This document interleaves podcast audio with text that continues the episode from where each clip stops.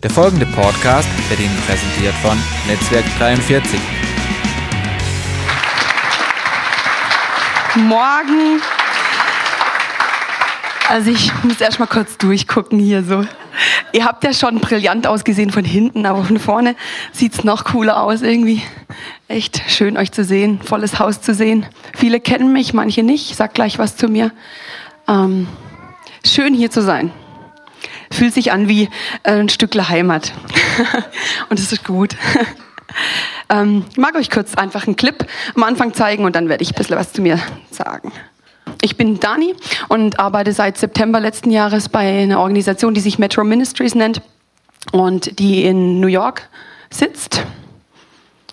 Manche von euch kennen diese Person, haben sie vielleicht schon live gehört. Das ist Bill Wilson.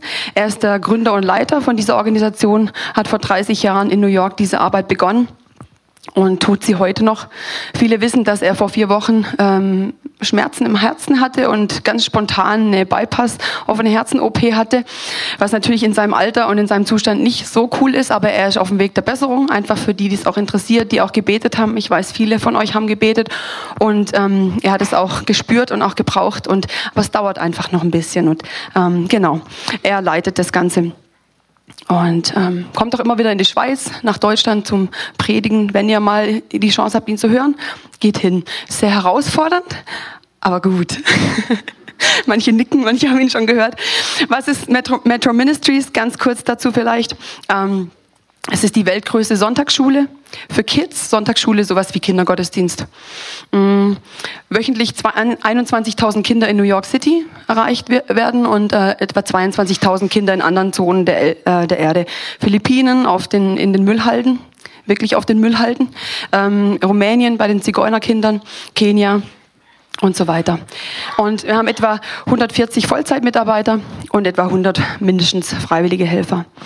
Und die Vision ist ganz interessant, die zieht sich auch durch die ganze Arbeit durch, nämlich ähm, Leiter, Lehrer und ähm, Pastoren aus den Straßen der Städte herauszu, äh, heranwachsen zu sehen, sie herauszurufen, sie zu trainieren und ähm, damit sie wiederum der nächsten Generation dienen können. Also was ihr gleich seht, was wir den Kindern bieten an Programm, sage ich mal, wir wollen die Kinder trainieren, dass sie selber später der nächsten Generation das bieten können, ihnen von Jesus nämlich zu erzählen. Genau. Wie tun wir das? Also erstmal in New York City tun wir das, genau. Und ganz kurz vielleicht eine Karte. Wer sich da nicht so auskennt, es gibt eben die fünf großen Bereiche von New York. Ähm, Staten Island, Brooklyn, Queens, Manhattan und Bronx. Die Gemeinde selber sitzt in Brooklyn mittendrin. Und von dort operieren wir in alle fünf Bereiche. Also wir haben diese Kinderstunde, diese Sunday School, nennt sich auch Yogi Bear Sunday School. Wer, wer kennt den Begriff Yogi Bear? Der Yogi Bär. Der gab es vor 30 Jahren, war ein ganz bekannter Comicfigur in den USA vor allem und weil ihm einfach nichts Besseres eingefallen ist und weil der jeder kannte Yogi Bear, hat er eben das Yogi Bear Sunday School genannt. Genau. Und es gibt heute noch ein Kostüm, wo manchmal auch rumfahren damit und die Kinder eingeladen werden mit Flyern und der Yogi Bär halt.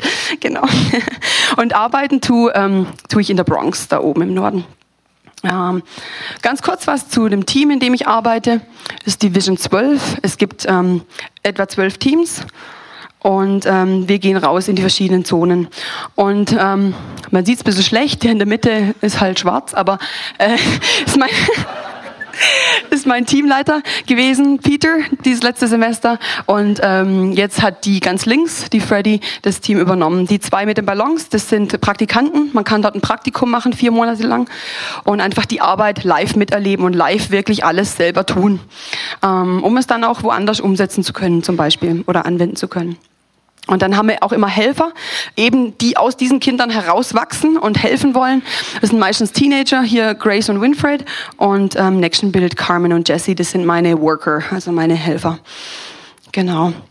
Und wenn wir da rausgehen, dann sieht es etwa so aus, nennt sich dann Sidewalk Sunday School, Gehsteg oder Bürgersteig, Sonntagsschule, weil wir echt mit so einem Truck, so einem gelben da rausfahren und dann eine Seite runterklappen, dann kommt so eine Bühne zum Vorschein und dann ähm, geht's los. Volle Power. Auch ein bisschen Videos noch dabei gleich. Vorher sieht's so aus, hinterher so mit den Kindern drauf. Genau. Und Inhalt ist einfach ganz viel auch Spaß, singen, biblische Geschichten, wenn wir irgendwas machen, machen, ist immer echt cool und für die Kids gemünzt. Und ganz, ganz wichtiger Teil ist einfach auch der Input. Und wir haben jede Woche einen PowerPoint, also ein Thema, was wir echt highlighten. Zum Beispiel ähm, ging es zum Thema Mobbing im Oktober und dann war ein Thema ähm, eben Mobbing ist kein Witz, du kannst jemandes Leben damit zerstören. Und das, da flechten wir natürlich Bibelgeschichten ein und was sagt Gott dazu. Und ähm, ja, ist einfach cool zu sehen und und es macht Spaß, den Kindern Werte zu vermitteln, die sie so in ihrem Leben nicht erleben, weil sie ganz oft aus Elternhäusern kommen, wo vielleicht eine Mutter existiert, die vielleicht ein zehnjähriges Kind hat, aber sie selber ist 25. Und ähm, dann kann man sich ausrechnen, wann sie das Kind bekommen hat und wie reif sie da war. Und ähm, viele Kinder leben bei Oma. Viele Kinder leben bei Pflegeeltern, weil einfach die das nicht gebacken kriegen und es wirklich Ghetto ist da. Und Väter gibt's zu 99,9 Prozent nicht dort. Ähm, also wirkliche Vorbilder gerade für die Jungs ist sehr schwierig, weil sie entweder im Knast sitzen oder mit der dritten Frau woanders leben. Ähm, es gibt auch Familien, das finde ich immer wieder erstaunlich, es macht mich auch traurig. Jedes Kind dieser Familie hat eine etwas andere Hautfarbe, also sind alle African Americans, aber alle ein bisschen anders schwarz. Und dann kann man sich immer schon ausdenken, dass jedes Kind dann halt einen anderen Papa hat. Und ähm, ja, es einfach die Familie fehlt. Und das ist das, was wir ihnen auch bieten wollen, ein Stück weit, indem wir einfach jede Woche kommen und ähm, für sie da sein wollen. Und hier seht ihr, mich da gerade am bisschen predigen und dann sehen wir noch ein Video von einer Freundin von mir, wie das dann so etwa abläuft.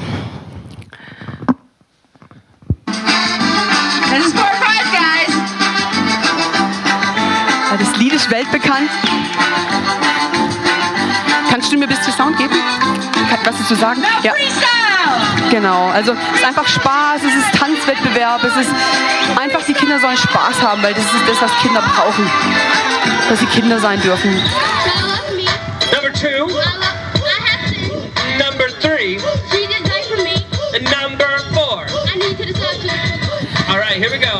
Das sind so die, die vier allerwichtigsten Dinge, die predigen wir jedes Mal. Die vier Punkte heißt es auf Deutsch auch. Gott liebt mich, ich habe gesündigt, Jesus ist für mich gestorben und ich muss mich entscheiden, für Jesus zu leben. Und das machen wir halt dann auf eine coole Art und Weise. Yeah. Genau, und dann gibt es Game Time, Spielzeit, ein, zwei Spiele werden gespielt. Immer Jungs gegen Mädels, da geht es voll ab. Natürlich will jeder gewinnen und jeder will natürlich einen Preis absahnen und genau. Und nach diesem Teil kommt dann die Predigt quasi. You try to come to God as much as you can, but you can't. You feel like this person over here. You feel like you can't come to God. You have pain in your life. You have fears in your life. Maybe in school. Trust in you. Because I know that you have a plan for my life. I love you, God. And everyone said, Genau, was ich jetzt da total vergessen habe, aber das mache ich jetzt nicht hinterher. Obwohl, nein, nein, nein, jetzt denke ich gerade wieder laut, Entschuldigung. genau, so sieht man so ein bisschen, dass ihr auch glaubt, dass ich da das auch mache. Seht ihr mich noch mal ganz kurz?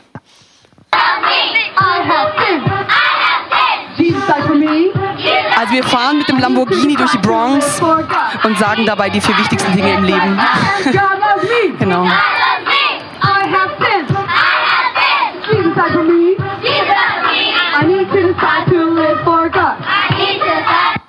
Genau. Ist cool, gell? ja, es macht auch echt Spaß. Aber es ist auch herausfordernd, wie ihr gleich noch hören werdet. Ähm, dann gibt es samstags sowas, also das machen wir von Dienstags bis Freitags, fahren wir raus in die Bronx. Samstags äh, kümmern wir uns um die Kinder, die im engeren Umfeld der Gemeinde leben, in Brooklyn. Und die werden mit Bussen abgeholt. Sieht dann etwa so aus. Das ist das Gemeindehaus. Und die Busse kommen an. Ähm, wir haben dreimal am Tag das Programm, an Weihnachten viermal, weil es einfach viel mehr Kinder sind, weil jeder halt auch ein Weihnachtsgeschenk haben will. Ne? Und ähm, 4000 Kinder etwa pro Samstag. Und dann gibt's auch so, eine, so ein ähnliches Programm wie draußen. Dieselben PowerPoints, dieselben Knackpunkte, aber eben größer. Und das ist mein Bus. Der Bus Nummer 22 ist natürlich der beste. Jeder Bus ist der beste. Da wird dann auch drin gefragt, welcher Bus ist der beste? Und dann schreien sie alle ihre Nummer und dann, Gott hat Bus Nummer 22 in seiner Hand und so wird dann gesungen und alles. Ja, ja. Voll fetzig. Müsst einfach alle kommen und mich besuchen. Ähm, das ist die, einfach, sieht man ein bisschen so Action am Samstag. Die Busse sind geparkt, die Kinder stellen sich da auf. Das war an Weihnachten, da hat man einfach massig Ansturm dieses Jahr, äh, letztes Jahr. Und das, so sieht's drinnen dann aus. Genau. Und das sind nur die sechs bis zwölfjährigen, die Kleinen sind im Nachbargebäude. Ähm, und man denkt so, uh, was krass und so. Aber das Tolle ist, jeder Bus hat einen Bus-Captain und dieser Bus-Captain geht einmal in der Woche diese Kinder besuchen persönlich zu Hause. Und das ist das Tolle, weil man einfach Beziehungen bauen kann, auch zu Familien. Ähm, das mache ich auch für meine Kinder draußen in der Bronx. Und der Inhalt auch hier ist echt tiefgehend. Er ist witzig, total cool, aber auch ganz, ganz ernsthaft.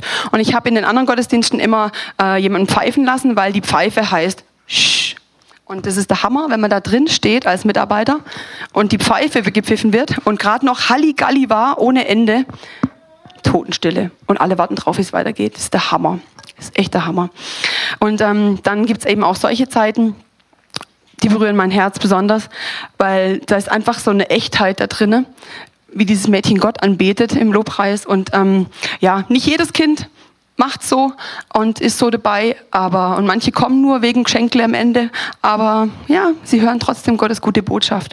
Die Kleinen laufen dann in ihrem in ihrem Zug in ihr Nachbargebäude und sitzen auch da, haben einfach ihr altersangemessenes Programm dort, aber haben auch eine Lobpreiszeit und singen, wie groß ist unser Gott, ja. Und sind total, ist der Hammer, ja, ist echt der Hammer. Ja.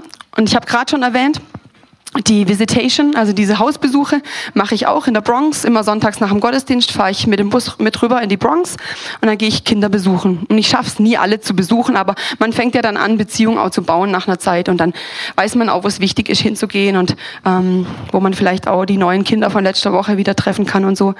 Und hier seht ihr so ein paar coole Jungs.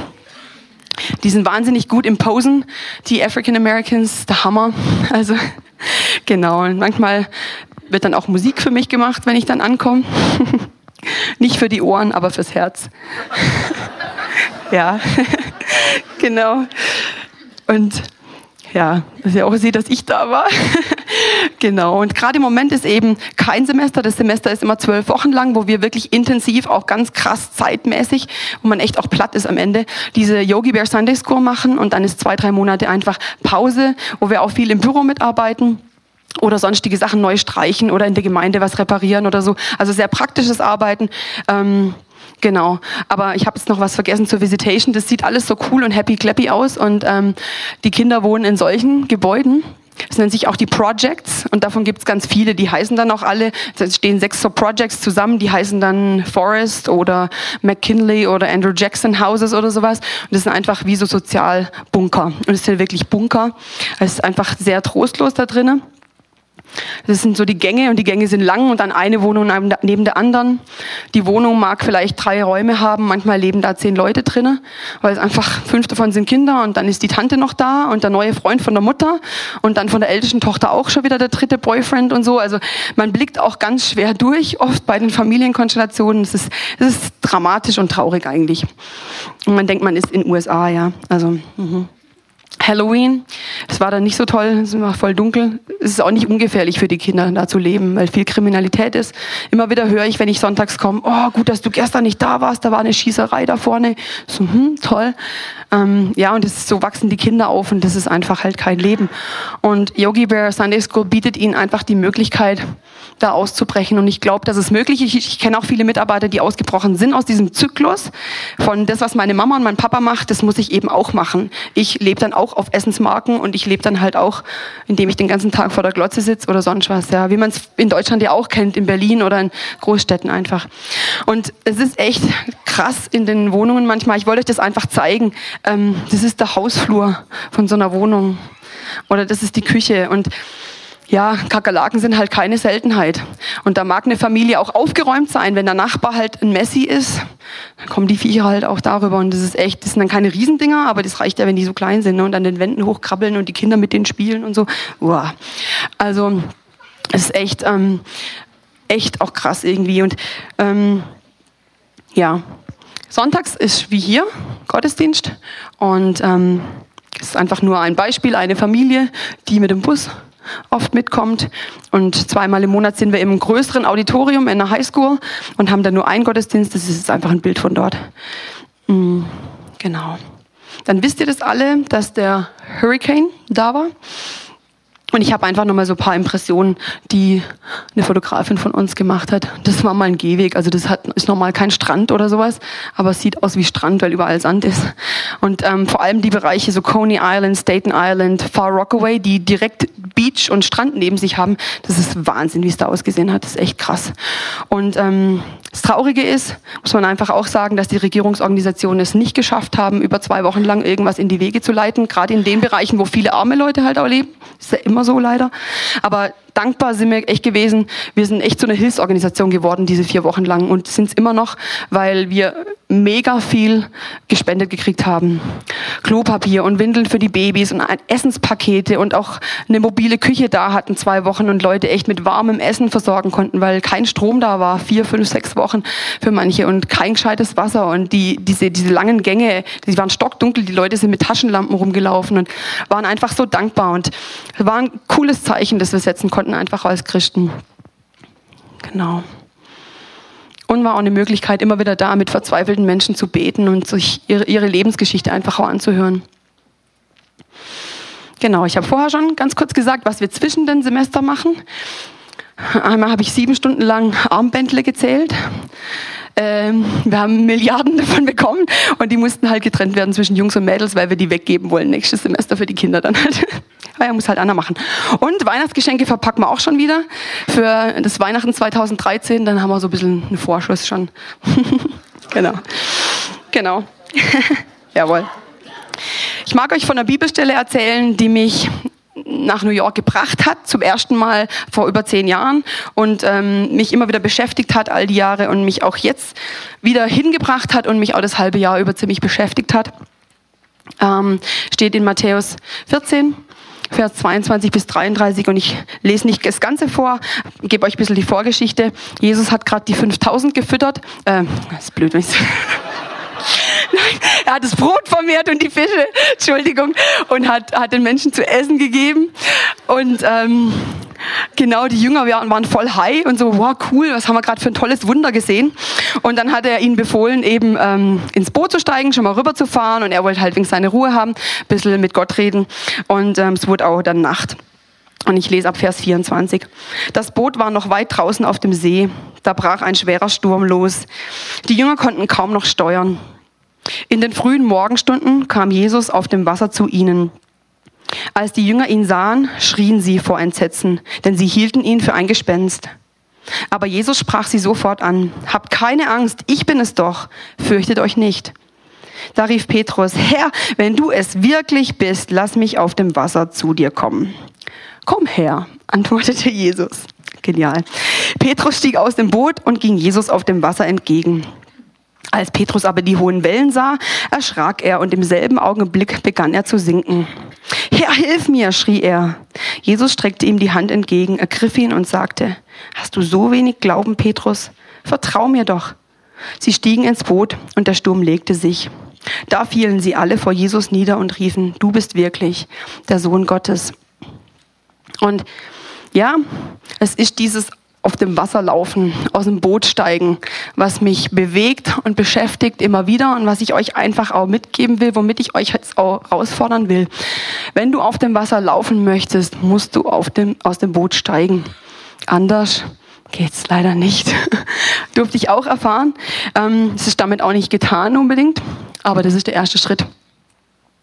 Wenn du aufs Wasser willst, musst du aus dem Boot steigen. Das ist auch ein Buch von John Ortberg, ist schon etwas älter, heißt auf Deutsch Das Abenteuer, nach dem du dich sehnst. Im Englischen viel toller, finde ich, daher habe ich es auch. If you want to walk on the water, you've got to get out of the boat. Genau, falls, ihr, falls euch das interessiert. Und klar heißt dieser Satz für mich in erster Linie vielleicht, ja, ich bin im September hier aus Deutschland ausgestiegen erstmal, ja, aus dem Boot raus in die USA, nach New York, in was rein wo ich nicht genau wusste, was auf mich zukommt oder wo ich dachte, ich habe es im Griff und ich weiß, was auf mich zukommt. Und aus dem Boot steigen ist ja nicht einfach. Das ist ja auch mit einer Entscheidung verbunden, die ich treffe, oder?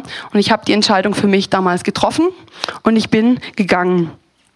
Und das Boot, muss man sich aber so vorstellen, das ist ja eigentlich sicher. Da fühlt man sich sicher, da ist man bequem und locker, da kann man sich ein bisschen zurücklehnen. Das ist auch so eine Komfortzone. Und ich habe mich bewusst aus dieser Komfortzone rausbewegt, nicht wissend, obwohl ich die Bibelstelle so gut kenne, auf was ich mich da einlasse. Und ich mag euch einfach ein paar Beispiele erzählen von meinen letzten sechs Monaten.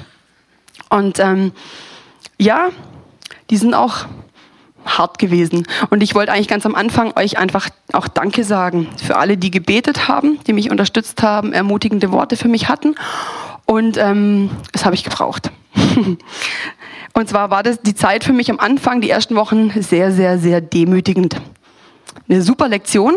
Jetzt im Nachhinein bin ich total glücklich, aber da drinnen zu stecken, ich bin aus dem Boot ausgestiegen und so aus dem Wasser geschwankt. Das hat mich gedemütigt, weil ich hatte von nix eine Ahnung von gar nichts. Und hier hatte ich ja meine Sicherheit, meinen festen Stand in der Schule, in der Gemeinde, alles toll, tipptopp. Und auf einmal war ich echt auf dem Wasser. Und das hat mich echt frustriert, weil wer mich kennt, weiß, dass ich ein Macher bin. Ich wollte immer machen, aber ich wusste ja nicht wie und wann und wie, wo und was. Und ich hatte echt keine Ahnung, obwohl ich dieses Praktikum gemacht hatte und gedacht habe, hey, das wird schon nicht so kompliziert werden, oder? Naja, dann hatte ich halt auch so ein Problem in mir selber und das meiste war wirklich mit mir. Ah ja, ich bin jetzt keine Lehrerin mehr und ich bin jetzt auch keine Leiterin mehr. Ja, was bin ich denn eigentlich noch? Durch was definiere ich mich denn? Ähm, und steige ich wirklich da immer aus und lasse mich auf das Neue ein. Und es war echt jeden Tag eine neue Entscheidung und manchmal sogar mehrmals am Tag eine Entscheidung für mich zu sagen, ja, okay, ich verliere die Kontrolle, ich lasse mich drauf ein, ich steige aufs Wasser. Einfach, um euch auch zu zeigen, es ist schon normal, wieder ins Boot zurück zu wollen und auch wieder zurückzusteigen und dann vielleicht wieder auszusteigen. Und ein ganz großes Thema war für mich mein Teamleiter. Ähm, weil unsere Humorebene überhaupt nicht zusammengepasst hat. Er ist Engländer und er hat so einen komischen Humor, weiß auch nicht. Und oder vielleicht habe ich einen komischen Humor, keine Ahnung. Auf jeden Fall haben wir auch kommunikationstechnisch, wir haben überhaupt nicht kommuniziert, also gescheit. Und das hat mich sehr frustriert und ich habe noch nie so jemanden erlebt und ich habe hab mir so die Hörner platt gerannt an dem. Das war echt der Hammer und ich ganz oft war er auch ganz arg super streng, super strikt, was ja kein Problem ist. Und ich habe dann auch lang gedacht, habe ich mit Unterordnung ein Problem? Akzeptiere ich seine Autorität als Leiter nicht? Und habe dann gemerkt, nee, das ist nicht. Einfach, er packt mich super hart an. Und er war harsch und er war manchmal auch echt gemein. Und ähm, ich habe lange immer gedacht, äh, es bin ich, ich bin an allem schuld. Und dann hat Gott irgendwann auch zu mir gesagt, nein, der hat halt auch seine Probleme, der ist auch ein normaler Mensch. Ähm, du bist nicht immer an allem schuld. Das hat mir erstens gut getan. Zweitens wusste ich in alter Zeit, Gott ist da. Ich habe ganz, ich habe vier, fünf Tage gehabt, zwischendrin immer wieder, wo ich dachte, oh Jesus, warum tue ich mir das eigentlich an? Ich könnte eigentlich wieder zurückgehen nach Deutschland, ins sichere Boot zurück. So einfach und ah, ja. Und im selben Moment hat Gott zu meinem Herz gesprochen und gesagt, Dani, du weißt genau, das wäre falsch. Und das hat mich ermutigt. Und dann einfach Worte von euch oder E-Mails oder Bibelverse, die Gott mir gegeben hat in der Zeit, die mich einfach ermutigt haben, wo ich gemerkt habe, ja, ich bin auf dem Wasser. Und ja, ich schluck Salzwasser und ich bin fast am Untergehen manchmal, aber Jesus ist da. Und ich brauche eigentlich nur zu ihm rufen. Und ich will euch damit ermutigen, echt, wenn ihr ausgestiegen seid, dann erwartet nicht, dass alles tipptopp ist und keine Stürme kommen, weil die Bibelstelle sagt ganz genau, da war ein Sturm. Und ich verstehe bis heute nicht, warum Petrus da raus ist. Echt, ich blick's nicht, weil der hat es ja auch gesehen, oder? Aber irgendwie, ja, und es ist Sturm und es ist Wind, aber ähm, ja, trotzdem, es lohnt sich, weil Gott ist da und das einfach als Zeugnis für euch. Ich mag ähm, auch noch dazu sagen, ich hatte auch wahnsinnig vor, vor, von Peter, also von meinem Teamleiter, wahnsinnigen Respekt, weil ich immer gedacht habe, er macht ja alles so toll und er ist voll der Oberchecker, bis Gott mir gezeigt hat, er ist eigentlich unsicher. Und also eigentlich, Gott hat mich einfach ganz viel auch gelehrt. Und ähm, ich hatte total Angst vor ihm. Ich habe voll Menschenfurcht gehabt und war total eingeschüchtert, echt. Und das glaubt ihr mir nicht. Die, die mich kennen, die grinsen mich jetzt an. Doch, doch, ich habe ich hab einfach meine Klappe gehalten. Martin wird Hurra schreien, endlich. Weil er mich aus dem Jugendleiterteam kennt. Aber ich habe einfach gar nichts mehr gesagt wo ich hätte oft was sagen können, wo ich früher sofort was gesagt hätte.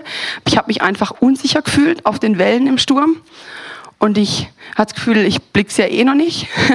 Und ähm, ich war ganz arg eingeschüchtert. Und das habe ich auch erst vor ein paar Wochen irgendwie, hat Gott angefangen, das auch wieder wegzunehmen und mich wieder irgendwie so zurechtzurücken. Aber es war wichtig, dass ich das erfahren habe, weil das ein Zerbruchsprozess war, den Gott mit mir durchgegangen ist. Und es war hart, aber gut. Und genau, ich mag euch herausfordern mit der Frage, was ist dein Boot? Und ähm, ein Boot ist das, was für dich Sicherheit bedeutet, mal abgesehen von Gott. Weil wir sagen ja immer alle, ja, Gott ist für mich Sicherheit. Aber denk mal in dein Leben nach, was bedeutet für dich Sicherheit? Familie, dein Haus, dein Auto, keine Ahnung, was es für dich ist. Es kann eine ganz kleine Kleinigkeit sein. Und wenn du immer noch nichts hast, dann überleg dir mal, wovor habe ich, wo habe ich Angst, Angstzonen oder Furcht, weil das zeigt dir genau, was dein Boot ist, weil da willst du nämlich nicht raus. Und ähm, genau, was ist dein Boot? Und ähm, ich habe so ein paar coole Zitate gefunden, mit denen ich euch auch herausfordern will. Ähm, eins davon, ah, das Boot ist sicher und bequem noch, genau. Diese Frage. Und dann hier dieses Zitat. Wenn du aus deinem Boot aussteigst, dann besteht die Chance, dass du sinkst. Aber wenn du nicht aus deinem Boot aussteigst, dann ist garantiert, dass du nie auf dem Wasser laufen wirst. Sehr herausfordernd für mich, also ich predige zuallererst zu mir. Ja. Also es besteht die Chance, dass du singst. Und sinken hieß für mich Versagen, Sachen nicht blicken, dreimal nachfragen müssen, wegen jedem kleinen Minischrott nachfragen müssen. Es hieß für mich auch peinlich, ja, wenn ich äh, Our God is Greater auf der Bühne anstimme mit meinen Kindern da und völlig der falsche Ton treffe, weil ich immer eine zweite Stimme gesungen habe in Deutschland, ja, und alle lachen. Ähm, es heißt auch Kritik vertragen können, ja, was zuhauf gab. Und das waren so meine Sinkprozesse. Aber wenn ich nicht aussteige, dann habe ich die Garantie, dass ich nicht auf dem Wasser laufen werde. Und ähm, wenn, ich, wenn ich aber aus dem Wasser, wenn ich eben im Boot bleibe, dann schätze ich Sicherheit mehr als Wachstum. Und das war immer was, wo ich gesagt habe, nee, ich will wachsen und ich will mich verändern. Ich will nicht diese Sicherheit, obwohl Sicherheit was Gutes ist und einem auch ein gutes Gefühl gibt. Ich fühle mich heute Morgen bei euch hier sicher und es tut gut. Und aus dem Boot steigen kostet eben auch einen Preis. Und eben dieser Preis kann sein Versagen, Kritik, was klappt nicht so, ja. Ähm, aber im Boot sitzen bleiben, und das vergessen wir ganz oft, kostet auch einen Preis. Und der Preis für mich heißt im, ganz im Alltag, ganz praktisch auch wirklich, ähm, dass ich einfach in einem uralten, schäbigen Haus wohne, wo im Keller Ratten sind. Das weiß ich, aber ich wohne ja im zweiten Stock. Ist alles kein Problem. Und, und ähm, wo ich mit drei Mädels in der Wohnung wohne, die halt Sauberkeit nicht so schätzen wie ich. Und wo ich auf meinem Stuhl hock und meine stille Zeit mit Gott mache und meine Zimmernachbarin, also die halt neben mir das Zimmer hat, auf Schwedisch laut betet und es ist, als würde sie neben mir sitzen. Und ähm, das heißt für mich auch den Preis bezahlen, dann nicht sauer zu werden und bitter zu werden und sagen, oh Mann, kann die nicht mal ihre Klappe halten oder sonst irgendwas, ja, was man ja leicht, also sagen könnte, sondern zu sagen, nee, hey, die preist ihren Gott genauso wie ich, sie macht's halt auf eine andere Art und Weise. Da muss ich jetzt durch, mache halt meine Ohrstöpsel rein, dann mache ich halt mein stehe ich halt so in meinem Zimmer, ja. Also, und ich einfach denke, ja, ich muss meinen Weg da einfach finden und das heißt für mich eben auch den Preis bezahlen. Oder dass mein Zimmer halt einfach kein Fenster hat, ja sondern nur ein Deckenventilator und dass es auch im Winter buller heiß ist da drin und dass ich schwitze jede Nacht, ja. Aber es ist okay, es geht alles und ich habe es mir schön eingerichtet und ich habe es mir schön gemacht. Ja, aber es heißt irgendwie ein Stück weit auch einen Preis bezahlen. Und ähm, genau und so weiter und so fort. Ich könnte euch noch andere Beispiele erzählen, aber ähm, genau, das hieß für mich einfach dieses aus, aus dem Boot steigen. Und ich habe noch, noch ein Zitat, einfach wo ich auch einfach weiß, dass Gott ähm, mich verändert hat und dass er Menschen verändert, die aus dem Boot steigen. Wenn Menschen aus dem Boot steigen, werden sie nie mehr dieselben sein. Ihr Lobpreis wird nie wieder derselbe sein. Ihre Welt wird nie wieder dieselbe sein. Was auch immer das Ergebnis sein mag, ob sie sinken oder schwimmen, sie wurden verändert. Ich bin lange Zeit gesunken aber jetzt bin ich am Schwimmen. und das ist schön. Und ich mag einfach nur mal so einen Transfer machen mit euch irgendwie. Was, ich habe euch vorher gefragt, was ist dein Boot? Und was kann es für dich heißen, aus dem Boot auszusteigen? Und ich habe mir das einfach überlegt. Es muss ja nicht jeder nach New York gehen und den Kindern dort dienen, ja. Nee, das wäre auch gar nicht richtig. Sondern da, wo du bist, da sollst du einen Unterschied machen. Und da sollst du blühen. Und das kann vielleicht für manche von euch Erwachsene heißen, bei der Arbeit, wenn man halt gefragt wird, ja, zu sagen, ja, ich gehe in die Gemeinde und ich stehe zu meinem Gott. Ja, ich bin Christ, du etwa nicht, sagt der Theo immer, oder? Ähm, ähm, genau, mutig, mutig ein Gespräch mit dem Chef anzugehen, was man schon wochenlang vor sich herschiebt, wegen irgendwas. Oder irgendwelche Sachen, die schiefgelaufen sind, mit Mitarbeitern zu klären, endlich mal. Das kann auch heißen, aus dem Boot auszusteigen. Es kann auch in der Ehe heißen, wieder anfangen zu reden, wo man sich angeschwiegen hat. Oder bei, bei Jugendlichen, es kann sein, in deiner Klasse wird einer gemobbt. Für dich aus dem Boot zu steigen kann sein, du guckst dir das schon zu lange an und weißt eigentlich, sollte ich was machen. Steig doch endlich mal aus, stell dich zu der Person. Sag dem Lehrer Bescheid oder was auch immer. Das kann heißen, für dich aus dem Boot zu steigen. Oder aus dem Boot steigen kann für manche von euch Teenies und Jugendlichen auch heißen, ohne Maulen die Aufgaben zu tun, die Mama dir gibt. Das ist auch aus dem Boot aussteigen. Das sind ganz Alltagssachen. In der Gemeinde kann es heißen, ich trete aus dem Boot und ich übernehme in einem Bereich Verantwortung.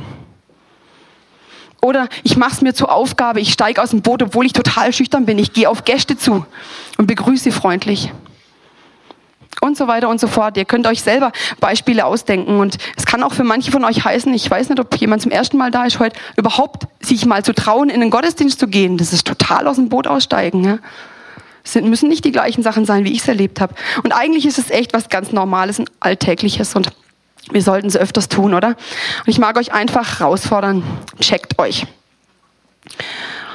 Genau. Und für mich, ganz kurz noch, lohnt sich das alles? Das schwedische Lobpreis nebendran und die andere auf Deutsch und ich mittendrin. Ja, wenn ich so ein Bild sehe oder wenn ich das erlebe, dann muss ich sagen, ja, es lohnt sich wenn ich, wenn ich die Kinder beten höre oder wenn sie im Lobpreis singen und einfach Spaß haben, muss ich sagen, ja, es lohnt sich. Oder wenn ich mit Kindern eine Schneeballschlacht mit alten Yogi Bear Flyern mache, weil es halt keinen echten Schnee gibt, aber sie einen totalen Spaß dran haben, ähm, dann muss ich sagen, es lohnt sich. Und es lohnt sich auch, und dazu will ich noch kurz eine Geschichte erzählen. Ähm, ich habe vorher vom Thema Mobbing gesprochen. Wir haben in einer Woche das Thema eben gehabt, Mobbing ist kein Witz. Du kannst jemandes Leben damit zerstören. Und das stimmt auch, das wissen wir alle. Und es war ein hartes Thema, aber das haben wir genauso gepredigt, richtig hart, weil die Kinder, die müssen das so hören, da kannst du nicht rumsäuseln irgendwie, ja, Jesus liebt dich. Ja. Und ähm, nach dieser Yogi Bear Sunday School kam diese junge Dame auf uns zu, weil wir nämlich in dieser, äh, am, am, am, Ende dieser Yogi Bear Zeit eine echte Geschichte erzählt haben, die wirklich passiert ist in New York. Letztes Jahr im Sommer hat sich ein Junge, zwölf Jahre alt, in Harlem aufgehängt im Bad, weil er so lange gemobbt wurde, dass er es nicht mehr ertragen konnte. Und das haben die Kinder auch mitgekriegt gehabt und das haben wir aufgegriffen, diese Geschichte, haben die erzählt und die Kinder waren, waren sehr berührt. Manche hatten es auch noch nicht gehört. Und ähm, nach der Yogi Bear Sunday School kam diese junge Frau auf Peter zu und hat gesagt, ich danke euch für was ihr macht. Dieser Junge war mein Bruder. Sie war noch nie bei Yogi Bear Sunday School. An diesem Mittwoch in der Bronx, sie wohnt in Harlem, ist sie mit ihren Cousins zu unserer Yogi Bear gekommen. Okay.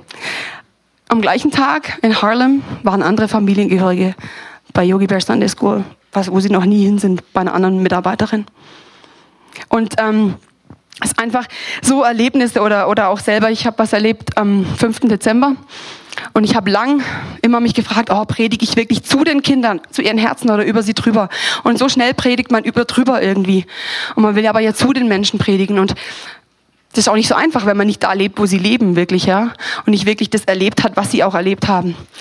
Aber an diesem Tag war das Thema, Jesus ist der Retter, er kam für dich. Und da hat's mich gepackt. Um 6 Uhr abends bei den Kindern stand ich da und auf einmal wurde es für mich selber eine Realität, nochmal ganz neu. Und dann stand ich da, die Kinder haben Quatsch gemacht, ein paar, und dann habe ich sie angemotzt. Und da war, ich, dann war ich auf einmal ganz klar. Und so war ich noch nie vorher. Und dann hat, hat, war der Heilige Geist war voll da. Und ähm, dann hat, ist mein Herz echt gebrochen. Dann musste ich auch weinen und so. Dann habe ich auch gesehen, die Kinder fangen zum Teil an weinen. Papa war da hinten, der, ihm liefen auch die Tränen runter. Und manchmal haben wir immer auch Erwachsene dabei. Und ähm, wir dann einfach zusammen gebetet haben und gesagt, ja, Jesus, du bist der Retter und wir laden dich ein in unser Herz. Und ähm, ich habe vorher in Tottenau gesagt, ich weiß nicht, ob ich das Kind, was da vor mir sitzt, nächste Woche wieder sehe. Das ist echt ähm, Leben und Tod. Und wenn man manche Bilder sieht, sieht man das nicht, aber ähm, es ist echt, für manche ist es Leben und Tod. weil es gibt die schrecklichen Geschichten. Ich könnte auch noch stundenlang erzählen, aber will ich jetzt auch nicht. Und ähm, genau, einfach, dass ihr so ein bisschen einen Einblick kriegt. Und ich muss sagen, wenn ich es alles zusammenfasse, muss ich sagen, ja, es lohnt sich. Tausendmal und Millionenmal, es lohnt sich. Und ganz zum Schluss drehe ich es rum und zeige wieder auf euch und auf mich und sage, was ist dein Boot? Was ist dein Boot? Wo musst du vielleicht aussteigen? Und manche sagen, oh, ich habe 20 Boote. Nee, aber dann, dann frag Gott, was ist vielleicht heute mein Boot, wo ich eine Entscheidung treffen muss? Manche von euch sagen vielleicht, Boot blicke ich nicht, ähm, ich habe gar keins. Praise God. Ähm, Entschuldigung. ähm, fragt euch das einfach. Und ähm, ich mag ganz zum Schluss euch ein Bootbild geben und ein paar Sekunden noch ein Lied einspielen. Schön leise vielleicht. Und denkt nach, was ist mein Boot? Und red mit Gott darüber. Gebt uns einfach ein bisschen Zeit.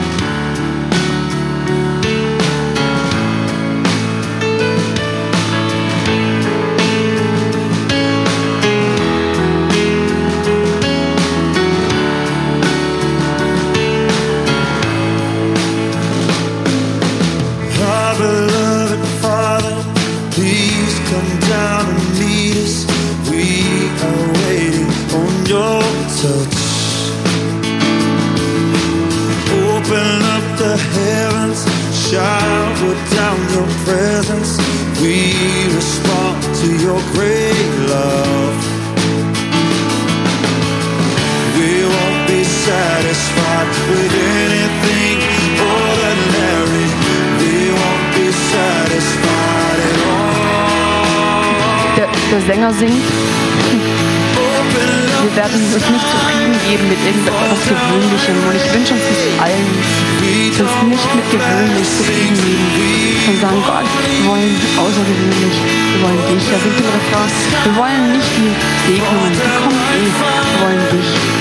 Nicht Gefühl. Und das wünsche ich uns, dass wir uns immer wieder ihm begegnen und seine Gegenwart einfach auch an uns ranlassen und es an uns ranlassen, dass er sagt, hey, da ist vielleicht dein Boot. Magst du nicht mal so mit dem See probieren auszusteigen? Vielleicht ich helfe dir dabei. Lieber Petrus, er an der Seite und er hat ihn nicht sinken lassen. Er hat ihn hochgezogen.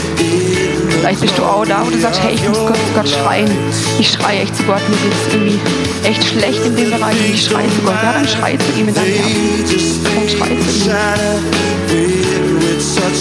Aber lass uns nicht mit gewöhnlich zufrieden Ich dich unsere Herzen, du siehst die Entscheidungen, die getroffen werden jetzt und du ehrst die Entscheidungen, die getroffen werden. Du ehrst es echt, wenn wir aus diesem Boot aussteigen. Wie immer das Boot heißt, ist ganz egal. Du ehrst es, Herr. Du nimmst die Furcht und du hilfst uns aussteigen.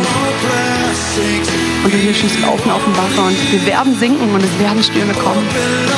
Aber es ist tröstlich zu wissen, du bist da. Und wir brauchen uns nicht zu fürchten, weil du da bist. Danke, Jesus, für deine Gegenwart, für deine Nähe. Danke für diese coole Kirchengemeinde. Danke für alles, was sie dir geben, ihr Herz und ihren Lobpreis und alles. Vater, danke, dass du dich drin freust. Für dich, dass du auf den Weg bist. Auch die Entscheidungen, die getroffen wurden jetzt heute Morgen, dass du, dass du Veränderung schenkst, wie es in diesem Zitat vorher hieß. Du schenkst Veränderung, das ich dich. In Jesu Namen. Und alle sagen.